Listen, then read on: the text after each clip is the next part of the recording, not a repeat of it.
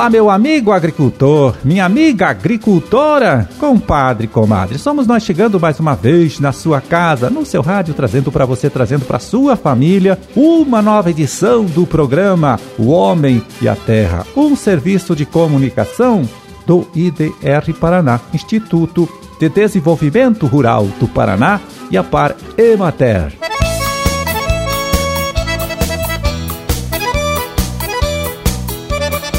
3 de agosto de 2021, terça-feira de lua minguante, dia do capoeirista. Bom, e para as orações, nós vamos conferir aqui no nosso almanaque da igreja. Você pode anotar aí, olha, dia de Santa Lídia.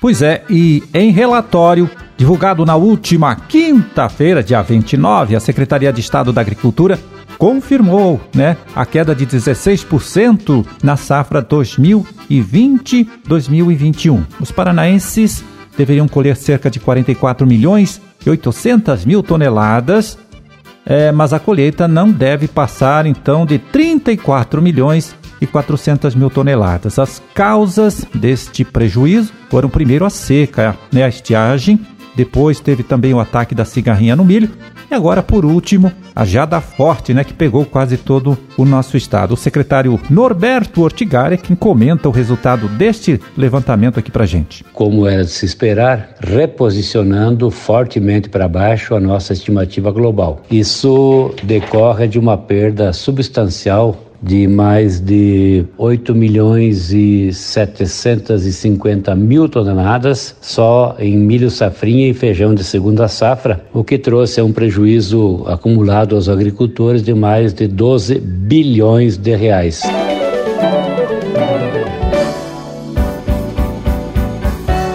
E agora, para deixar um recadinho importante para você, meu amigo, você, minha amiga, que lida com a criação de gado de leite, gado de corte, quem chega aqui é a médica veterinária Uzira Jorge Pierre, responsável pelo programa de controle da raiva na ADAPAR da Parque Agência de Defesa Agropecuária do Paraná. Vamos ouvir? Queremos aproveitar a oportunidade para lembrar os criadores sobre a importância da vacinação do rebanho contra a raiva. Fazemos esse alerta porque a raiva é uma doença que acontece durante todo o ano na maior parte das regiões do Paraná. Quando há um foco de raiva, a maioria dos produtores vacina seus animais, mas no ano seguinte não e a doença acaba reaparecendo. Isso ocorre porque o principal reservatório do vírus na natureza é uma espécie de morcego que se alimenta exclusivamente do sangue dos animais de criação, os chamados morcegos hematófagos. Se esses morcegos estiverem contaminados com o vírus, quando morderem os bovinos, equinos, suínos, ovinos e caprinos da propriedade, vão transmitir a raiva e se os animais não estiverem vacinados, irão morrer e, além disso, colocar em risco a vida de quem lidou com eles, porque a raiva é uma doença que pode passar dos animais para os seres humanos. Ela não tem tratamento e leva à morte. A vacina contra a raiva pode ser aplicada a partir dos três meses de idade, com um reforço após 30 dias e revacinação anual. É uma vacina de baixo custo e que funciona. Além da vacinação, a ADAPAR também pede a colaboração dos criadores para fazerem uso da pasta vampiricida em torno das mordeduras dos morcegos dos animais. Ela deve ser usada no final do dia, durante pelo menos três dias seguidos. Isso vai provocar a morte dos morcegos. Outra coisa que os criadores podem ajudar é avisando a DAPAR de possíveis lugares que possam estar servindo de abrigos para morcegos hematófagos. A DAPAR tem quase mil abrigos cadastrados no estado, onde é feito o monitoramento e o controle estratégico através de capturas quando recomendado. Mas aqui vai um alerta. Os morcegos são animais silvestres protegidos pela legislação ambiental, não podendo ser exterminados. Se o criador encontrar um morcego caído ou morto, deve ter o cuidado de não tocar diretamente nele, mas encaminhá-lo para a DAPAR, que fará o diagnóstico laboratorial. O mesmo vale para qualquer animal da propriedade que venha apresentar sintomas como salivação, dificuldade para engolir como se estivesse engasgado, dificuldade para andar, paralisia e morte. A ADAPAR deve ser chamada, pois o exame para raiva só pode ser feito após a morte do animal, por meio da colheita de amostras do cérebro que será enviado ao laboratório. Se der positivo, o criador será avisado e orientado a procurar o serviço de saúde mais próximo para avaliação. Lembre-se, a raiva mata e a única maneira de evitá-la é com a vacinação dos animais de criação. Nós conferimos aí o recado, né, importante da médica veterinária Uzira Jorge Pierre, gerente do programa de controle da raiva na ADAPAR. Ela que falou sobre a importância do criador vacinar o seu rebanho visando o controle desta doença, né, a raiva, que quando ataca os animais não tem como tratar.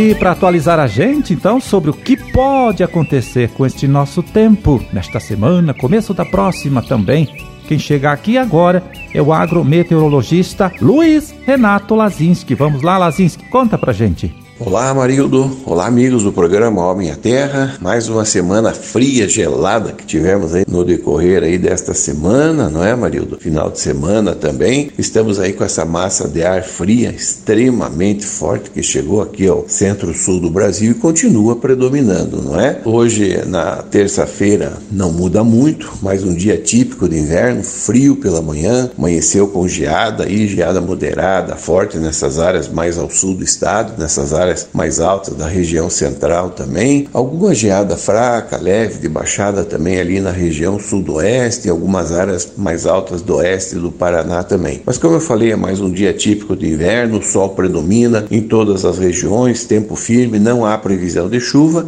e uma nebulosidade um pouco mais presente aqui nessa faixa leste em função desses ventos úmidos que sopram do oceano, não é? E vale a pena ressaltar também que a umidade relativa do ar continua muito baixa, marido, principalmente nas horas mais quentes do dia. E segue assim, amanhã, quarta, quinta, sexta, ou seja, até o final de semana, até o início da próxima semana, nos próximos aí 8, 10 dias, não há previsão de chuva. Essa massa de ar fria continua predominando aqui sobre a região centro-sul do Brasil. Claro, ela vai perdendo força ao longo aí dos próximos dias, mas ela continua predominando, mantém o tempo estável, mantém o tempo firme e até o próximo final de semana semana até o início da próxima semana não há previsão de chuva. O sol predomina em todas as regiões do Paraná e, como eu falei, sempre assim uma presença um pouco maior de nuvens nesta faixa leste em função dos ventos úmidos que sopram do oceano. Vale ressaltar também, né, Amarildo, que a umidade relativa do ar vai se manter aí baixa, principalmente à tarde, nas horas mais quentes do dia. E como nós falamos, a temperatura também não sobe muito, até um reforço um pouco mais desse ar frio. Hoje e amanhã ainda faz frio pela manhã, principalmente nessas áreas da região centro-sul do estado. Nós vamos ter aí, como eu falei, hoje e amanhã também madrugada, amanhecer dessa quarta-feira com formação de geada, não é? Temperaturas aí bem próximo a zero nessas áreas, chegando entre 0 e 2 graus. Ali no oeste, nesses próximos dias aí, as mínimas ficam entre 4 e 6 graus, e aumenta um pouquinho no norte ali, entre 5 e 7 graus. E nessa faixa aqui dos Campos Gerais, Curitiba, nós vamos ter aí mínimas na faixa entre 3 e 5 graus nesses próximos dias. E a partir de quinta, sexta-feira, a temperatura volta a subir gradativamente, não é? As máximas não passam muito dos 20, 22 graus aqui nessa faixa aqui dos Campos Gerais, Curitiba Curitiba, no centro-sul, e sobe um pouquinho mais ali no oeste, no norte, ali chegando a 22, 24 graus nos próximos dias. Então, Amarildo, mais um período aí de tempo estável, sem previsão de chuva, muito bom para atividade no campo. Amarildo, um grande abraço a você e uma boa semana a todos. Tá certo, Lazinski, olha, muito obrigado pela sua colaboração aqui com a gente, com o nosso trabalho. Um forte abraço para você também e até a próxima sexta.